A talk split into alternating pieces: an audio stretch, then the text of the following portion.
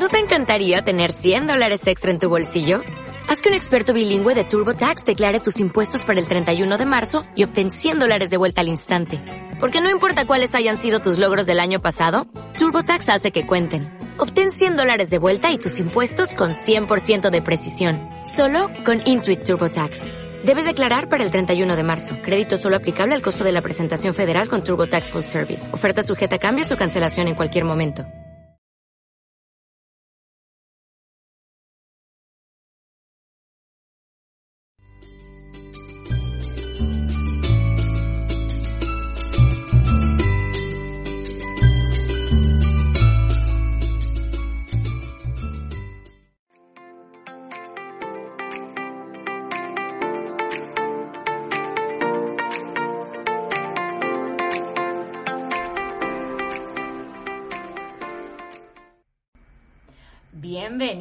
Y bienvenidas a un nuevo directo de Mindalia Televisión.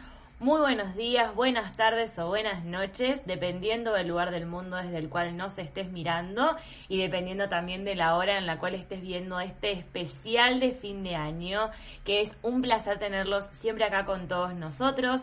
Felices fiestas, esperamos que estén pasando un momento muy hermoso, muy cálido, rodeado de todos sus seres queridos. Y qué mejor que con toda la información que nos traen nuestros especialistas en cada directo y en cada ocasión. En este caso estamos con Ana Lilia Hernán, Quiero hablar de un tema muy interesante y muy necesario en este cierre de año y comienzo ya dentro de muy poco de un nuevo año sobre cómo empezar un capítulo nuevo en mi vida. Ella estudió diseño y teología pero en el 2012 incursionó en las constelaciones familiares con Bert y Sophie Hellinger, en Alemania, España y México, pero actualmente sigue trabajando en constelaciones, un área y un ámbito dentro, dentro, de la cual sabe muchísimo, en este caso de la mano de Brigitte Champentier de Rives o Rives en Madrid. Así que desde ya agradecerte, Ana, por estar siempre presente aquí con nosotros en Mindalia. Es un placer tenerte. Y antes de adentrarnos en esta temática que es muy interesante y muy necesaria, como les decía recién, en este cierre de año y ya próximo comienzo de nuevo año, les quiero recordar que estamos en multiplataforma. Esto significa que no solo estamos saliendo en YouTube, sino que también estamos en Facebook, en Twitch, en Vimeo, en todas las plataformas al mismo tiempo. Y en Mindalia Radio Voz, ingresando a www www.mindaliaradio.com. Así que ahora sí vamos a ir adentrándonos con nuestra especialista de lujo, como te contaba, con Ana Lilia Hernán, que nos va a hablar acerca de cómo empezar este capítulo nuevo en nuestra vida. Lo primero, por supuesto, que te quiero preguntar, Ana, es ¿qué significa esto de empezar un capítulo nuevo en nuestra vida? Pues voy a ir al principio de por qué no lo empezamos, porque repetimos y, tiene que ver con nuestra resistencia al movimiento. Fíjate que la vida, desde, desde que venimos a este mundo, comienza con el movimiento de tratar de salir del vientre y empujamos y queremos ver la luz. Y, y resulta que la vida nos ha sido dada y, en nuestro crecer vamos aprendiendo, eh, se cree que hasta los seis años, yo, yo te diría que mucho antes, pero bueno, vamos a ver lo que dicen los eh, especialistas. Em, en la psicología se cree que hasta los seis años nosotros guardamos la resistencia. Fíjate que un niño manipula la vida desde los cuatro meses. O sea, un, bebé empieza a manejar y a resistirse a la camita y quiere los brazos. Entonces, eh, sabe exactamente cómo llorar, cómo pedir. Y la vida que es movimiento nos va mostrando qué es bueno, qué es malo, a qué nos resistimos, a qué es bueno resistirse. Entonces, desde los 6 hasta los 12, a la adolescencia, nosotros usamos esas herramientas de resistencia, de me dolió, déjame, yo no hago lo que eh, se supone que debe de ser bueno, pues porque eh, fui muy, castigado en familia o en la vida, me castigó de cierta forma, Entonces, esa herramienta de resistencia que puede ser odio, puede ser rencor, puede ser mucho miedo al cambio, em, puede ser ah, herramientas de manipulación, de chantaje, de, odio. Entonces, eh, cada, cada persona va a ir desarrollando sus resistencias y sus herramientas según le va. Entonces, hay personas que han sufrido tanto, tanto, tanto, que tienen no una, sino diez herramientas y todas son resistencias a ese cambio. Eh, desde los 14, 16 hasta los, se cree que hasta la adolescencia de 18, cuando termina la adolescencia, y luego la adolescencia tardía, que es 24, nosotros escogemos cuáles son nuestras resistencias. Y vamos a ir a una relación con esa resistencia. Y vamos a ir a la vida, al trabajo, con esa resistencia. Y vamos a ir a la maternidad con esa resistencia. Y vamos a jurar que la vida me trata mal. Y no me he dado cuenta que esa herramienta de resistencia al movimiento de la vida es la que me está llevando a no querer moverme, a no querer eh, a no permitirle a la vida mostrarme ese cambio tan necesario, a, mostrarme qué hay atrás del, dolor que sufrí.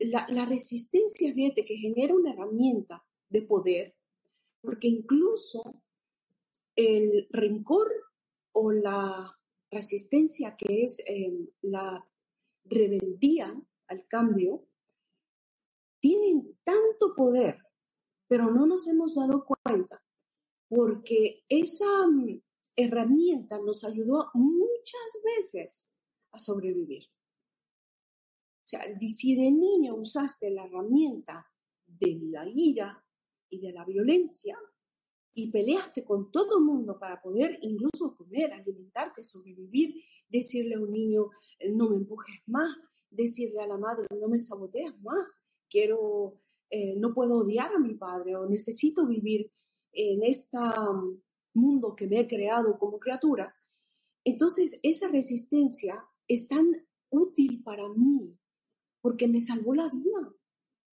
porque a través de ella logré pues hasta crecer de la forma que haya sido, pero logré crecer. Logré crecer.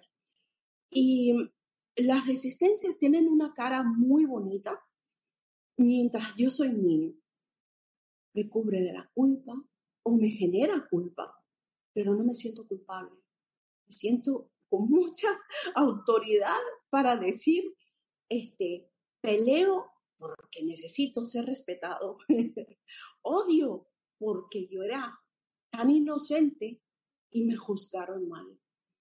Eh, tengo miedo de no moverme y quedarme como víctima, pues porque fue tan eh, em, tan sobrecogedor cuando era niño que huir con tanto miedo o quedarme estático con ese miedo me ayudó a mí a no destrozar a alguien. Entonces esas herramientas tienen una autoridad y tienen un poder tan grande para sobrevivir que por supuesto cuando soy adulto yo me siento tan justificado en seguir siendo víctima, en seguir siendo el verdugo de alguien, en seguir siendo el que corre. Antes de ser feliz, huyo. Antes de hacerme responsable de mí, pues yo voy a culpar a todo el mundo. De ahí muchos los justicieros. Todas aquellas personas que van y hacen justicia por otros, buscando la justicia propia. Porque como necesitan usar esa energía para defender a otros en nombre suyo. Entonces ahí es donde vemos a mucha gente que tapa en aquel odio hacia los perpetradores, tapa el odio que sintió hacia su propio perpetrador y hacia sí mismo por no haberse podido defender. Entonces ya no es el justiciero, es el, es el verdugo de un montón de gente en nombre de la justicia que él no tuvo. ¿Cuántas herramientas vamos desarrollando a través de la vida en nombre de aquella criatura que nadie ayudó? En nombre de aquella criatura que, soy al final, con 30 y 40 y 50 años, en mi cabeza sigo siendo esa criatura que nadie ayudó y que necesito esas cinco y seis herramientas, o tal vez dos, pero que me acaban, que, que no me permiten moverme hacia la vida. Porque fíjate que resulta que de niños esa herramienta tiene el valor de mi familia. Yo recuerdo mi familia, y, casualmente hay una, una pariente mía que me encontró ahora en Mindalia, y yo recuerdo que pues eh, conocemos todos nosotros la historia, por supuesto en la familia conocemos nuestra historia, ¿no? Y, y, sabemos muy bien cuál era nuestra herramienta. La, herramienta de nosotros era el orgullo. O sea, el orgullo nos tira y el orgullo nos levanta. Y, y muchas familias usamos esas herramientas. No, la dignidad va primero. Antes de sanar, yo soy digno. Fíjate que anteponemos eso, como consideramos eso de valor, entonces lo anteponemos antes de, del sanar. O sea, la victimización tiene tanto valor y es el value, se llama, el, el valor como cimiento de mi familia. Y así era el orgullo, y así era la ética, era más, inclusive Brigitte Champetier dice que cuando tú defiendes una idea desechando a la persona, tú eres un perpetrador. Te has convertido en un perpetrador. Entonces, imagínate cuántas cosas agarramos esa herramienta y decimos, yo voy a la vida con ese orgullo, aunque me cueste. Me cuesta porque me, me hago víctima, me hago el perpetrador de otros, me hago odiar, me hago la víctima de otros también. El perpetrador siempre se convierte en víctima y la víctima se vuelve en perpetrador porque es una cadena. Entonces, esos perpetradores y esas víctimas, por supuesto que tienen esos valores. Y así, encarnados, yo soy Montiel. ¿Cómo? ¿Por qué? A mí no me pueden tratar así. Soy Montiel. Y eso acabó con mucho, con ah, el verdadero valor de mi persona, porque necesitaba ser, antes de ser Montiel, la persona necesitaba sanar. Pero el orgullo era una herramienta, entonces me convertía en víctima porque no me daba permiso de sanar por causa de ese valor. sé si me puedo hacer entender que hemos puesto el valor antes de, de hacerme responsable. Eso me llegó muchísimo cuando volví a repasar mis, mis apuntes y, y las cosas que escribo. Y yo dije, ¿qué se opone al movimiento de vida? Y lo que me golpeó profundamente era la falta de responsabilidad a mi humanidad. Era una falta de, de valor, de, de humildad, de entrega hacia la vida. El no entregarte al movimiento de vida nos hace arrogantes, nos hace verdugos, nos hace crueles con nosotros mismos, porque ese movimiento necesita tanta compasión, tanto mirarme a mí con humildad, con amor, con entrega. Y en el momento en que no me veo, ¿sabes qué hago? Que me inclino a la muerte, porque solo hay dos aspectos en mi vida que necesito mirar para que el movimiento de vida continúe. Y es, digo sí a la vida o me entrego a mi historia con todo su daño y todas sus afecciones y digo no a la vida y sí a la muerte.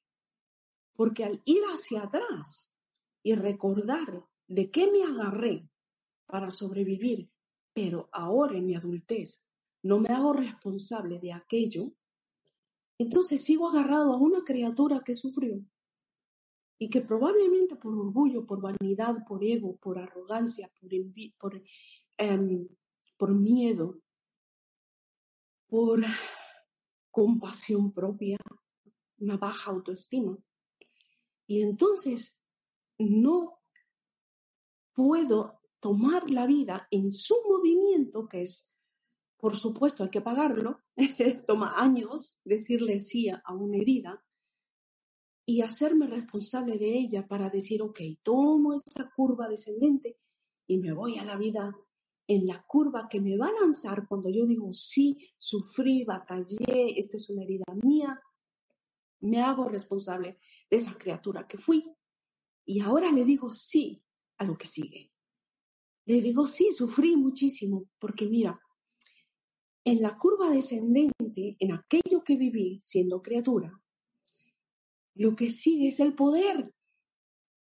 Lo que sigue es la fuerza que me dejó hacia dónde voy.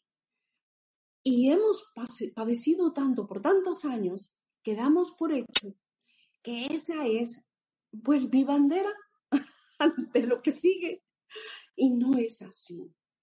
Resulta que cuando alguien ha pasado por tanto trauma y toma sesiones y sesiones y sesiones, ese trauma ocupa tanta energía que cansa. Por supuesto, es agobiante pasar por algo, toma a veces 10 años a sentir, decirle así, por ejemplo, a una orfandad brusca, donde el niño ve cómo mueren sus padres, o el niño ve una presencia, un asesinato, eh, un evento muy traumático. Toma años, pero esos mismos años que ha tomado ese trauma ese se ha convertido en una fuerza poderosísima. En uno de los estudios decía que el que ha pasado por trauma o por un evento muy difícil no tiene un fruto tan poderoso o tiene el fruto más poderoso que el que no ha pasado por el trauma. Se vuelve más intuitivo, más fuerte, más cognitivo, se vuelve más compasivo y tiene una fuerza impresionante para aquellos que necesitan cuando Él se pone al servicio de la vida. O sea, cada trauma y cada evento va a ponerse al servicio de la vida. Y eso es lo que no hemos logrado ver muchas veces los que hemos pasado por trauma. ¿Por qué? Porque estamos tan atorados en mi yo víctima y en mi yo pasivo, en mi yo denme, porque todavía sigo siendo el que sufre, y sigo pidiendo que me tengan lástima, que me, que me miren. Em, y no he logrado ver ese otro lado de, de esa fuerza, porque todo, absolutamente todo, lo he dicho muchas veces, todo lo que hacemos tiene un espacio. Todo lo que has vivido tiene, ocupa un lugar. O sea, este trauma está acá y la fuerza está del otro lado esperando que tú lo sueltes. Porque acá está, está así, a, la espera, a la, em, a la mirada atenta de a ver a qué hora quieres crecer para echar a andar el poder. Entonces no nos hemos dado cuenta de cuánto tiempo le hemos acumulado a la víctima y no a la ganancia de aquel tiempo. El, no poder cerrar un ciclo es porque el valor que le has dado, el apego que tienes todavía al cariño que a veces sale cuando hemos, hay alguien padecido por muchos años em, herida y, siempre estuvo enfermo y no podía tener la misma, tenía carencias y no podía tener los valores. El apego a ese dolor y a ese sufrimiento pues genera una ganancia, la atención, el cariñito, él no, lo de, no, no, no dejes que él haga esto porque eh, él es muy débil, es muy frágil. Y eso genera, pues, eh, bueno, pues no lo toquen, tiene su ganancia, ¿ok?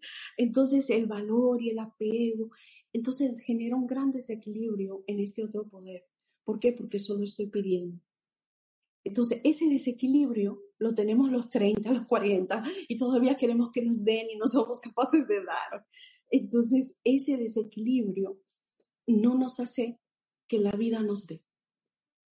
Es, impresionante, pero en esta vida hay un gran equilibrio y el equilibrio en las parejas se nota. Cuando no podemos cerrar un ciclo, en cada pareja estamos mirando aquello que no cerra de criatura y, y a la pareja le pido lo que él no hizo en mí.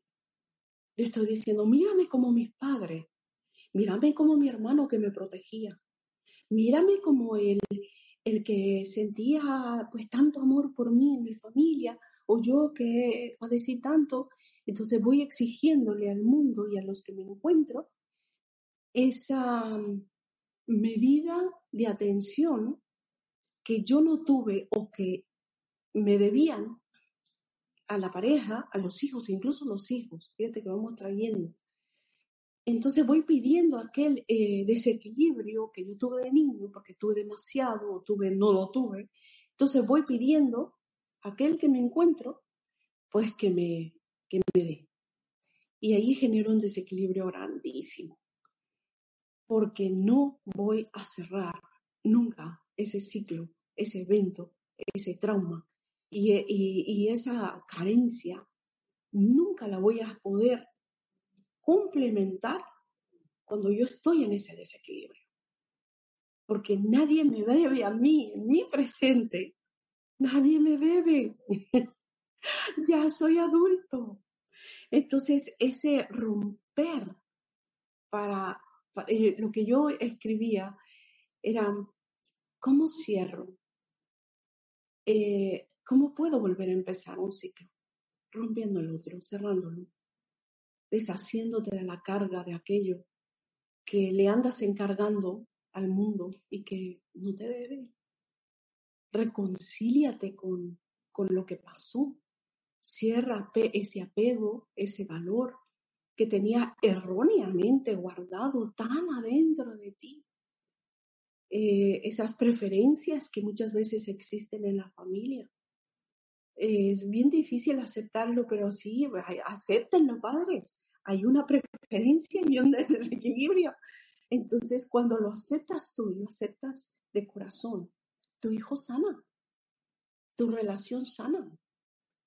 Porque es verdad que, en todas las familias va a haber preferencias.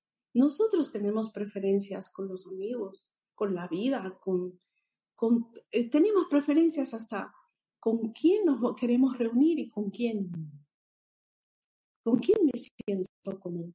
Entonces la honestidad en eso de que yo em, me hago responsable de mí sin esa falsa modestia, sin ese falso humildad. Y eso es algo que yo veía mucho, sobre todo en la gente, eh, e incluso eh, me di cuenta que cuando la persona es muy, muy, muy religiosa, que que tiene mucho apego con la, con apariencia de, bondad, em, es bien difícil encontrar ese equilibrio de soy malo. Me encuentro como verdugo también de otros.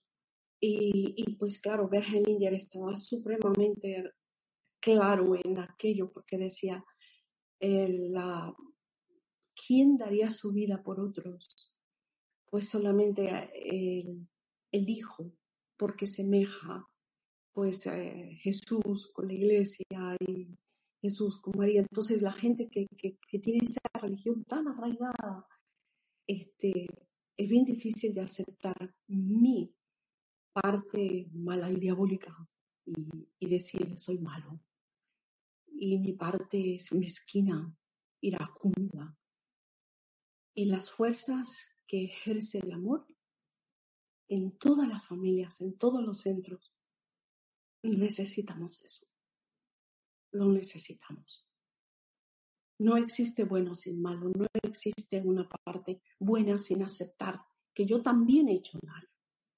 Y esa es la realidad. Y hay que ser bien templado y bien vergeninieriano para decir, sí, soy tan malo y tan perverso y tan iracundo y tan vengativo como tú. Y va a traer una libertad tan grande porque puedes cerrar entonces y no dejarte en víctima. Puedes cerrar entonces aquella relación donde tú decías, yo no hice daño. No, yo era la buena, yo le di todo. Pues claro, ¿cómo no le vas a dar todo? Si ahí probabas que él no tenía la capacidad de darte al mismo nivel. ¿Se dan cuenta?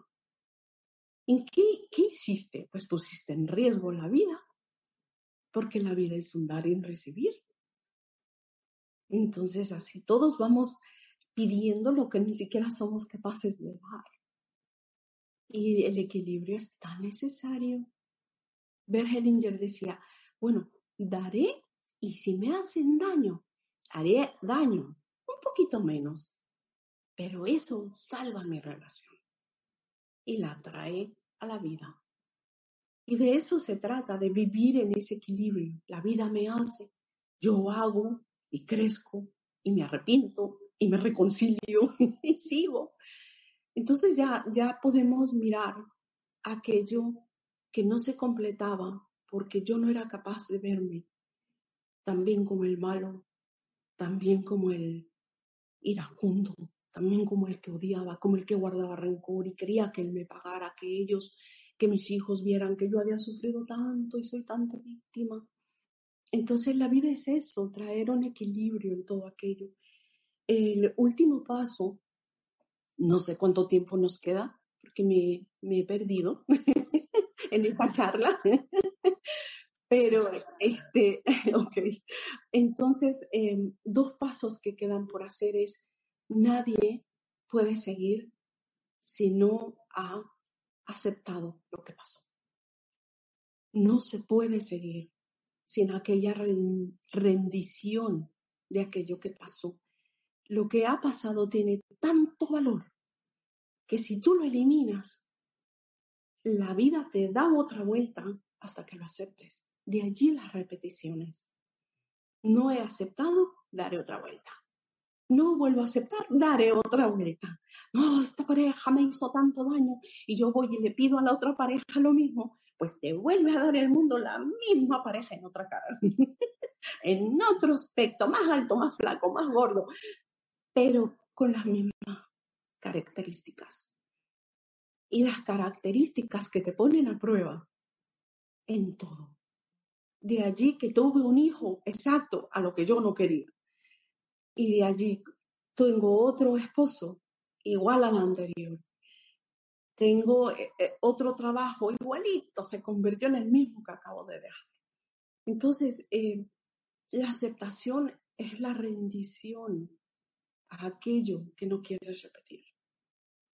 Entonces, si tienes planes y proyectos y, y, haces tus listitas de Navidad como todo el mundo las hace, haz una que incluya específicamente aceptación a todo lo que pasó, con amor, con rendición, con humildad. Y esa es la libertad más grande que te puedas dar a ti mismo, el regalo más grande. Es decir, pasó, lo tomo en mi corazón, lo amo rendidamente, porque el amor es el que redime, el amor a ti, e, ese, ese amor que, que asiente a todo lo que pasó por compasión a ti mismo. Hay una, esta palabra me encanta. Compasión es meterle pasión, vida, a mi vida. Y esa compasión es la que va a generar un movimiento de vida tan grande que sin, aun cuando no quieras, te va a empujar, porque la misma fuerza que te trajo a la prueba para que la aprendieras, es la misma fuerza duplicada cuando le metes pasión al cambio. Entonces, ese, ese vivencia que te hizo moverte muchas veces, fíjate que estaba analizando que cuando no hay aceptación, nosotros repetimos y nos vamos, eh, no sé si te has dado cuenta que hay gente que repite y va enfermándose va, decayendo, va decayendo y va decayendo y va decayendo. ¿Por qué? Porque la fuerza de la venganza y de la ira es tan ascendente hacia la muerte como el perdón, el amor, la aceptación es ascendente a la vida. Entonces, imagina las personas que guardan rencor año tras año.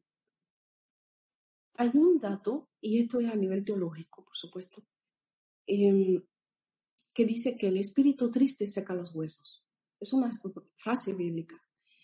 Entonces, la persona que es triste y se entristece más, va teniendo menos vida y menos vida hasta que tiene osteoporosis, hasta que tiene artritis, hasta que produce una enfermedad en la sangre y se entristece y se seca y se enferma y muere. La aceptación, el amor, la compasión, esa va generando más glóbulos rojos y esa vida va dándote más fuerza para que estés más sano, para que estés más positivo, para que estés más hacia, direccionado hacia tu misión de vida, porque la habías perdido por causa de ese trauma o de esa afección, carencia. Entonces, ya guiado hacia la vida, vas dando, fíjate, esto es maravilloso porque esa aceptación no solo da vida a ti, le da vida a los demás, es resonante. Por eso es que mucha gente nos da gusto, nos, queremos pegar a ellos, eh, tienen tanta vibra, tan, vibran tan bonito, que queremos estar cerca, porque es resonante su servicio, su amor, su alegría. Y es rico estar allí. Y, y, lo mismo pasa con la gente que tan negativa, que nos dan ganas como de alejarnos un poquito más. Y, y no, es que es muy oscura, no, es que es muy pesimista, no, cuando ya termino de hablar con ella me siento tan densa. Y, y es eso, que somos resonantes. Y la vida que sentimos pues va a contagiarse, va ampliándose. Recuerda que todo lo que nosotros vamos a hacer al reconciliarnos es traer lo que yo no veía al campo de la aceptación donde ahora veo para qué lo hice o para qué me sucedió. Entonces, la última es agradecer.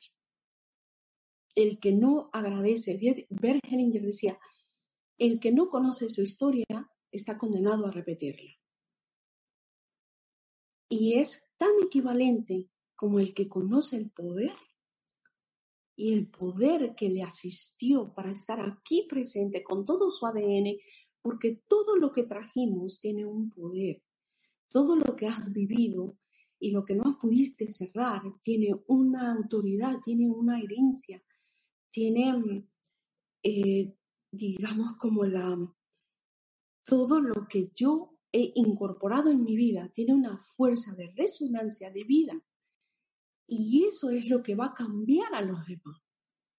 Y me va a cambiar primeramente a mí.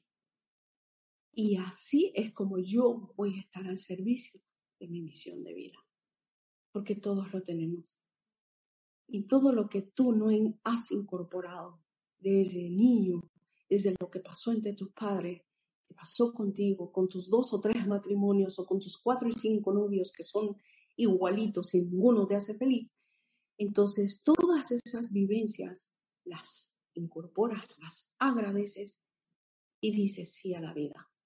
Y en ese momento todo cobrará como la luz que le negabas tú por arrogancia, por no hacerte responsable de tu vida. Y esa capacidad de mirar nos da fuerza, nos da amor, nos da visión, nos da vida. Y allí al tomarla, cuando nosotros hemos dicho sí, al tomarla, adivina qué sucede, que cierras todo lo que no podías cerrar, incluso lo más oculto, hay cosas que muchas personas que han pasado por traumas muy grandes em, decían, no recuerdo de tal edad a tal edad. Y el cerebro lo cierra precisamente para que encuentres fuerza y puedas salvar tu vida. Hay, hay em, eventos que simplemente se van a sellar. Y, y la vida no te va a permitir mirarlos hasta que estés listo para y hay personas que cuando han sentido y han aceptado su vida, aun cuando no han podido verla, dicen, ok, estoy listo para verla. Y cuando la miran, dicen, ahora eso está al servicio de mi vida y de los que siguen. Y de allí la frase de ver, no volverás a repetir. El que no conoce su historia está condenado a repetirla, como cuando el que conoce su historia no volverá a repetirla. Y es maravilloso, porque la fuerza que tenía todo eso te va a revitalizar para lo que sigue. es llenar los vacíos, es llenar las soledades, las tristezas, los campos incompletos, porque había algo que no te lanzaba la vida. Hay dos maneras de mirarlo. Una es mirar y decir, fui tan mal tratado por el mundo y morir en esa acción. Y mirar a la otra y decir, eso me hizo fuerte. Sigo. Es, es, fácil así decirlo, pero cuando tú te haces responsable de una cosita a la vez, una cosita a la vez, recuerda, no, no hay un proceso de, wow, soy lo máximo. No existe.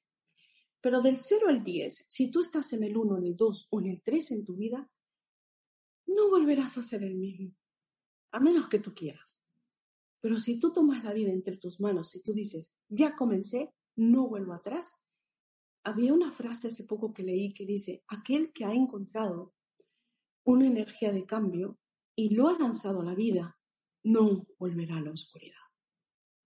El que encontró la luz no vuelve a mirar la oscuridad.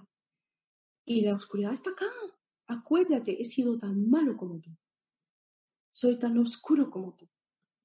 Que muchas veces no me atrevo y me lo trago. Adivina dónde se va. Pues se enquista y se somatiza en el hígado, en el páncreas, en los riñones, en los pulmones. Y cuando yo le digo así a la vida y digo soy tan malo como tú y lo acepto, pues eso también incluso me sana. Y me envía pues más sano a servir a otros.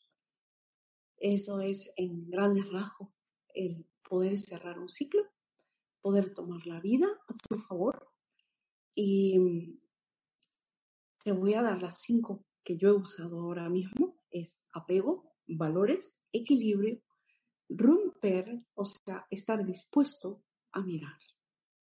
Eh, eso lo puse como romper, aceptar y agradecer. Haz eso. Y te aseguro, te aseguro que con que tú te ordenes y estés dispuesto a reconciliarte contigo, que te hagas responsable aceptes, agradezcas, analices tus valores,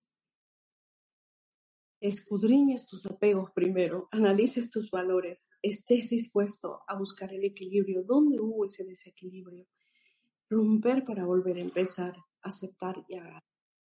Si haces eso, te espera un año fabuloso.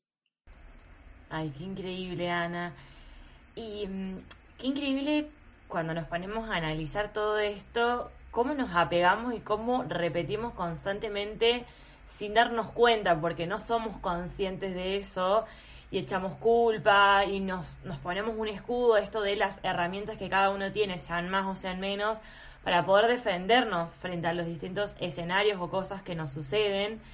Entonces, me parece tan increíble cómo nuestro cuerpo va generando esas resistencias pero a su vez me parece súper fascinante muchísimo más todas estas herramientas que nos has brindado para poder atender a eso y no volver a repetirlo, porque creo que ese es también un objetivo que vayamos de a poco, por supuesto, como también mencionaba Ana, no querer hacer todo de una, pero ir poco a poco, como todo proceso, para poder ir finalizando este año con algo que empecemos a trabajar y tener un buen año. Así que, como siempre, Ana, es un placer recibirte.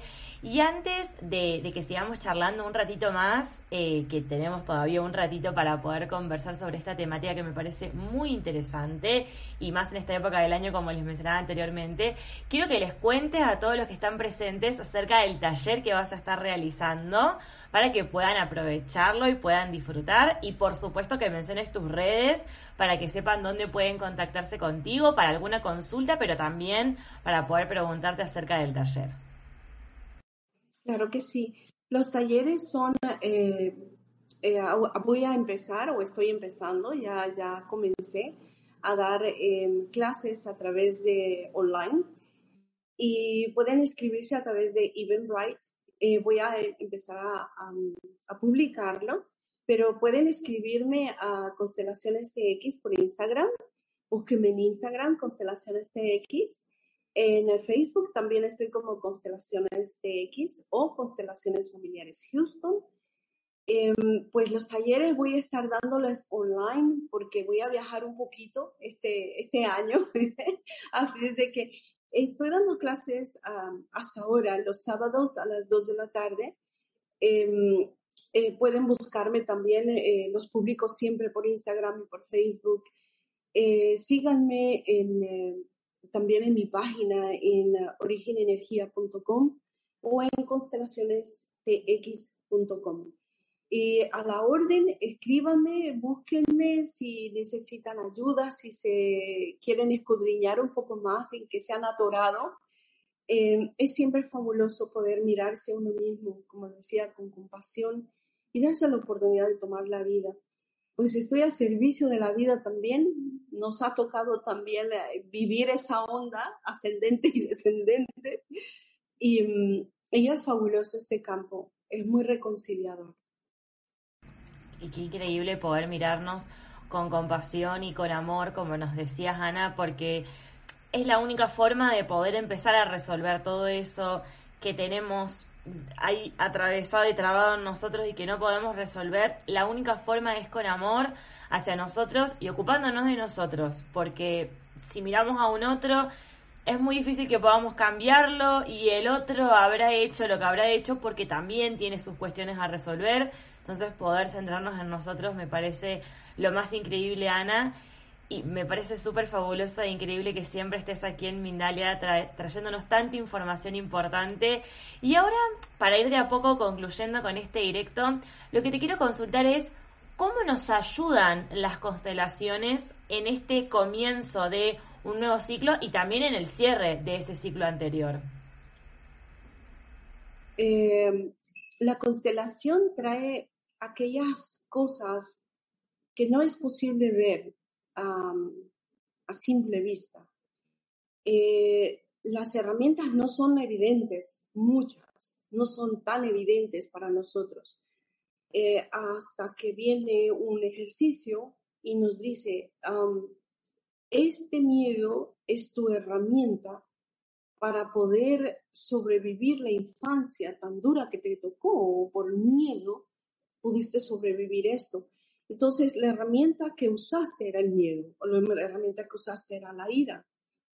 Entonces, eh, la constelación va a sacar a flote ese bloqueo, esa eh, esconderme atrás de, de la ira, de la arrogancia o del orgullo y decir, no, no, no, yo voy a sobrevivir esto porque tengo que ser fuerte como mi padre o tengo que ser ah, víctima como mi madre. Y allí la repetición muchas veces no es evidente.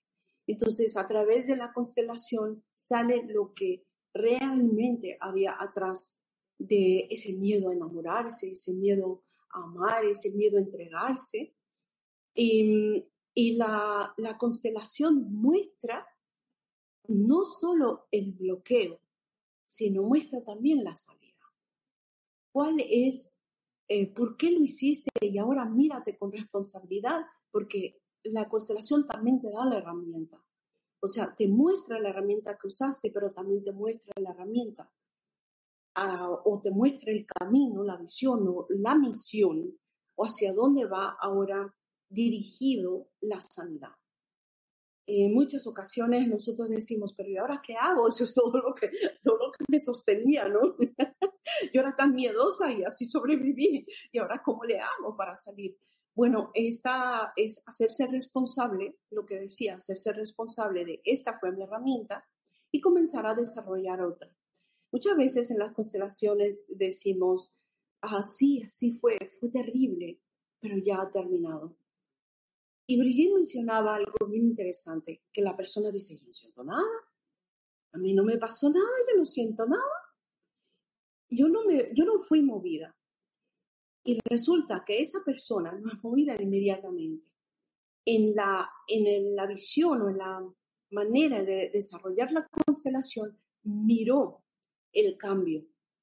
Pero el cambio es uh, paulatino, ese, se desarrolla a través de lo que sigo viviendo. Y resulta que en determinado momento yo no puedo seguir siendo la misma. Ya me mentiría. Y ahí es donde te das cuenta que la constelación hizo algo. O que la persona permitió que la constelación hiciera algo. Cuando ya esto que sucedió acá, en una forma fenomenológica y, vivenciada por otros representantes, acá ella ya no puede vivir lo mismo ya no es posible. Y ahí es cuando viene la ayuda, ¿ves?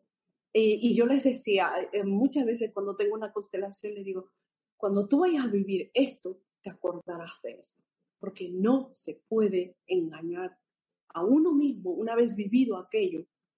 No te puedes volver a engañar, es como un secreto que sale a la luz y tú quieres volverlo a mostrar como un secreto, no te puedes mentir, mentirás a otros pero a ti mismo se ha acabado, terminó.